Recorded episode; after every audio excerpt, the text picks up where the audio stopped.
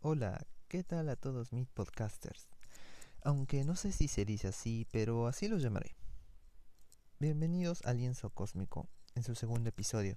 Soy su host DJ de la Vía Láctea y el episodio de hoy se titula Algún día brillaremos juntas, parte 1. Hashtag no al acoso. Comenzaré explicando el título. Está inspirado en la frase final de un anime que para muchos es considerado el Evangelion del Shoujo. Aunque no le veo de Shoujo, pero sí de Evangelion, porque con su simbolismo y psicología va a romperte los esquemas. Estoy hablando de Revolutionary Girl Utena, o Chica Revolucionaria Utena, para que no utilizar el Google Translator. Me encanta mucho este anime. Y animo a que todos los que me oyen vean esta historia, que hoy en día cobra más relevancia que nunca. Utena habla de cómo nuestro mundo social está formado a partir de ilusiones y creencias que uno tiene sobre sí mismo y que otros pueden imponer con su sola existencia, a través de interacciones, la cultura y las tradiciones. Todo ello crea los roles sociales que todo integrante debe asumir en pro del funcionamiento de la sociedad. Claro, no lo dice de una forma tan aburrida como lo acabo de leer, pero les puedo asegurar que les va a gustar, sobre todo el final. Para explicar mi punto de una forma más sencilla y que nos lleva a la discusión del episodio de hoy, haré una pregunta. ¿Qué pasa cuando la mujer se harta de su papel de maniquí en escaparate y se lo hace saber a su imberbe observador? Sí, amigos, hoy hablaremos del acoso. A punto aparte, esta es la primera parte de una serie de episodios dedicados a hablar del tema de la violencia de género. Y comenzamos con este punto en específico porque es el que ha estado más presente en redes estas últimas semanas.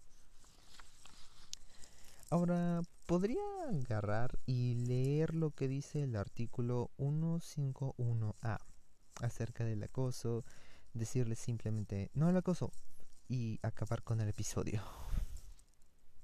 Bueno, en teoría con eso ya puse mi granito de arena. Pero pretendo dejar en claro algo que no veo que se toman el tiempo de decir y es el porqué de que las sanciones deban ser tan severas como lucen. Para ello voy a, voy a utilizar tres ejemplos y espero que realmente quede claro. Sobre todo el punto al final de estos tres. Comenzaré con el, con el caso número uno. Bueno, Mabel Huertas versus el chico de Sodima. La para recapitular, ¿no? La señora Huertas recibe un artículo de dicha empresa por delivery y el personal le lanza un piropo durante la comunicación en WhatsApp, a lo que la señora reacciona rápidamente y usando sus redes expone las palabras del trabajador. Luego de esto, la empresa decide retirar a este pobre sujeto. Mm, ¿Cuál es la reacción de la gente? Dicen, es una exagerada. Dicen, no, es que eso no es acoso. Dicen, ah, es que ya no se les puede decir nada. Esto dijeron y mujeres, ah, pero ¿y tu esposo qué? No sé qué tiene que ver su esposo con la comunicación de un, de un extraño externo, pero en fin. Este caso, por el momento, solamente voy a comentar las reacciones de la gente para luego explicar el porqué. Paso al segundo caso, y este ha sido el más sonado y acá sí me estoy arriesgando como Orozco. es Ricolás, Andrés dice, versus la chica que dice que tiene 17 y Mayra Cuoto.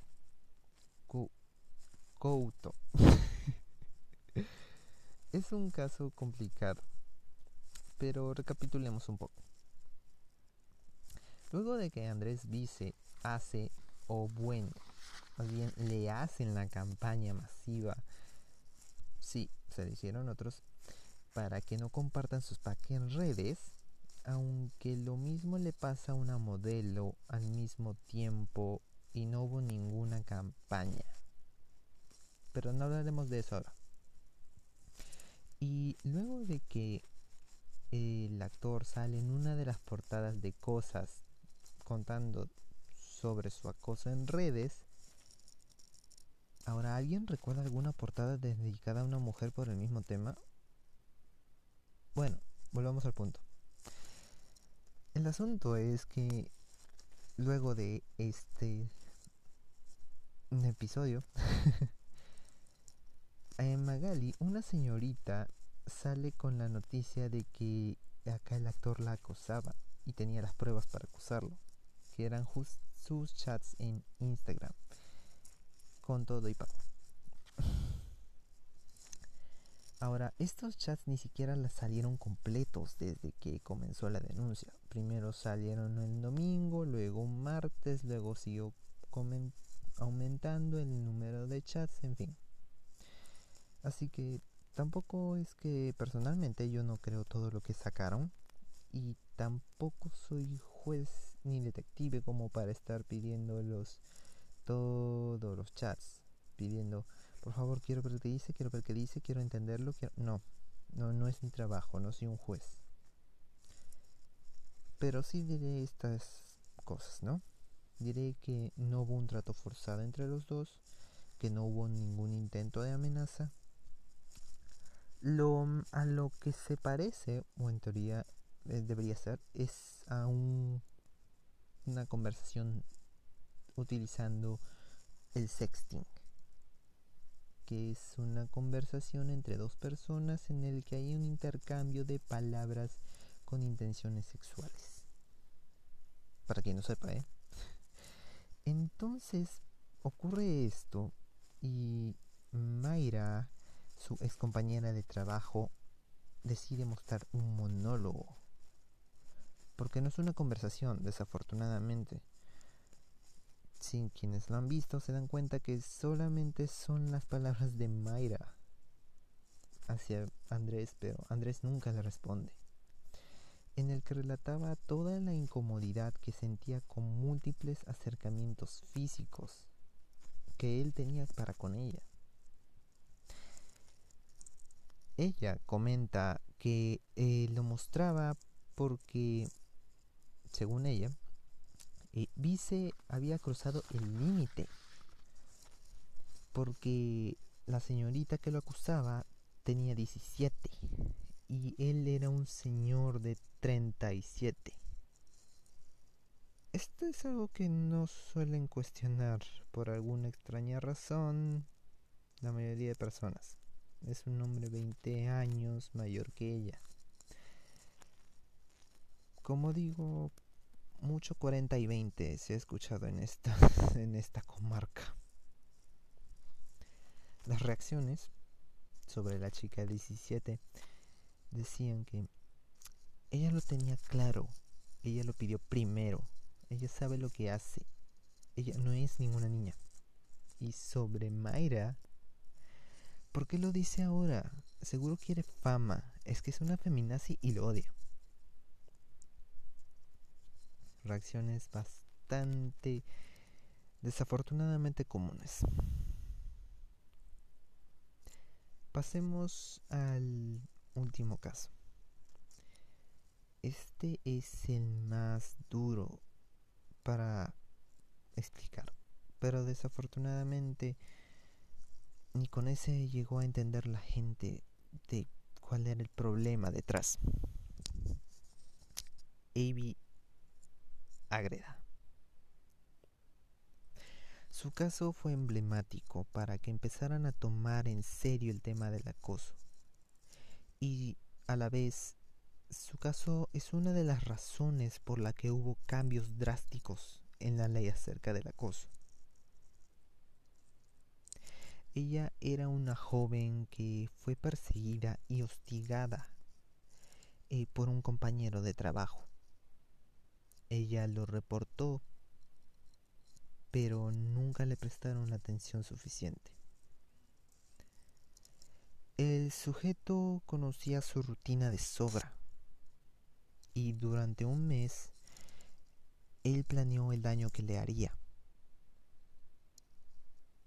Este mes, este, durante las investigaciones, se descubrió que fue planeado. Fue así que en abril del 2018, él se subió al mismo bus que ella. Le roció gasolina y le prendió fuego ante la mirada de todos los presentes allí. Avi murió un mes después. El sujeto declaró, declaró durante su juicio que él siempre hizo cosas por ella y que siempre lo rechazó. Que desafortunadamente estas palabras fueron desestimadas porque no tenía cómo corroborar que hizo estas cosas. Dijo que le compró zapatillas, que le inscribió en un gimnasio. Pero esto solamente corroboraba el acecho al que él sometía a Avi en su ideario. Él esperaba alguna respuesta por parte de ella. El sujeto recibió 35 años de cárcel. La reacción de la gente se dividió en por qué ella no lo denunció cuando ya les acabo de explicar de que sí lo hizo y no le prestaron atención. O decían que el sujeto estaba loco. Acá sí debo decir que la pericia dio como resultado que el sujeto estaba en sus facultades, estaba en pleno uso de ellos. El sujeto estaba de acuerdo cuando hizo esto. Más allá de bueno, estos tres casos y las refutaciones o respuestas que pueda dar a las reacciones ordinarias, lo que quise hacer hoy es utilizar estos tres casos como em, ejemplificación de cómo la violencia tiene esta característica de escalamiento. Puede partir de detalles que parezcan insignificantes, como el piropo, hasta que se cruzan barreras interpersonales, como los rozamientos bueno, todavía en investigación de Vice a Mayra y terminar en casos realmente absurdos y fatales, como fue el caso de Ivy. Por esto es que debe actuarse con dureza ante cualquier señal, por mínima que sea. Y ojo, el tema del acoso es eh, muy es un tanto complicado de explicar porque la gente piensa que acoso es el hostigamiento constante. Ya no es así. Bueno bajo la ley actual ya no es así. No tiene por qué haber una actuación constante detrás de un de una persona para con otra basta con el hecho de generar ir un poco más allá de la incomodidad porque es así como comienza, incomodidad. Esa es la palabra clave. Cuando un hombre le dice algo a una mujer de la nada, la incomoda. Y esa es la pregunta más importante que, bueno, es una de las primeras preguntas que uno debe hacerse. ¿Por qué le dirías algo a una mujer simplemente porque te da la gana? ¿Qué derecho tienes?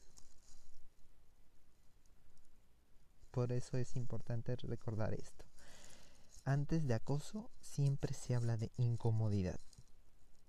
Si tus palabras incomodan a alguien, mejor no las digas. Sobre todo a una mujer que simplemente está paseando o está, está paseando o está pasando las dos cosas delante tuyo. Este esquema que acabo de relatar con estos tres casos, el esquema de violencia, del escalamiento de la violencia, es solo la punta del iceberg. La violencia es mucho más profunda y el campo de batalla es el más complejo de todos, porque es el campo de las ideas. Son muchísimas las ideas que se tienen que revisar. Para comenzar, tienen todas las reacciones que acabo de escribir. Entonces, yo propongo un ejercicio que espero que cada uno se haga.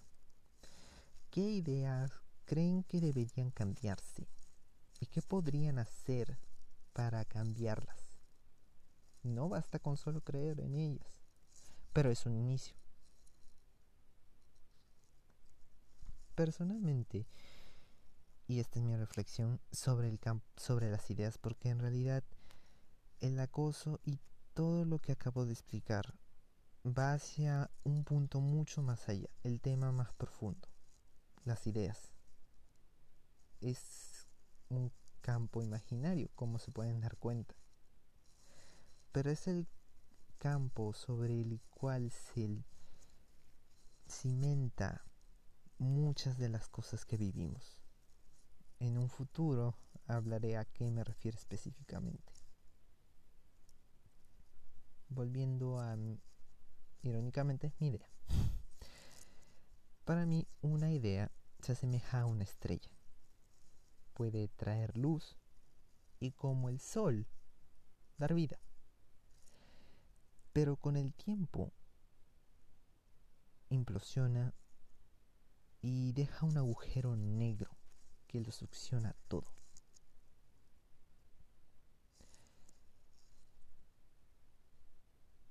Me gustaría que pensaran en eso. es todo por el día de hoy. Se despide EduJ de la Vía Láctea, observando desde los confines del universo. Hasta luego.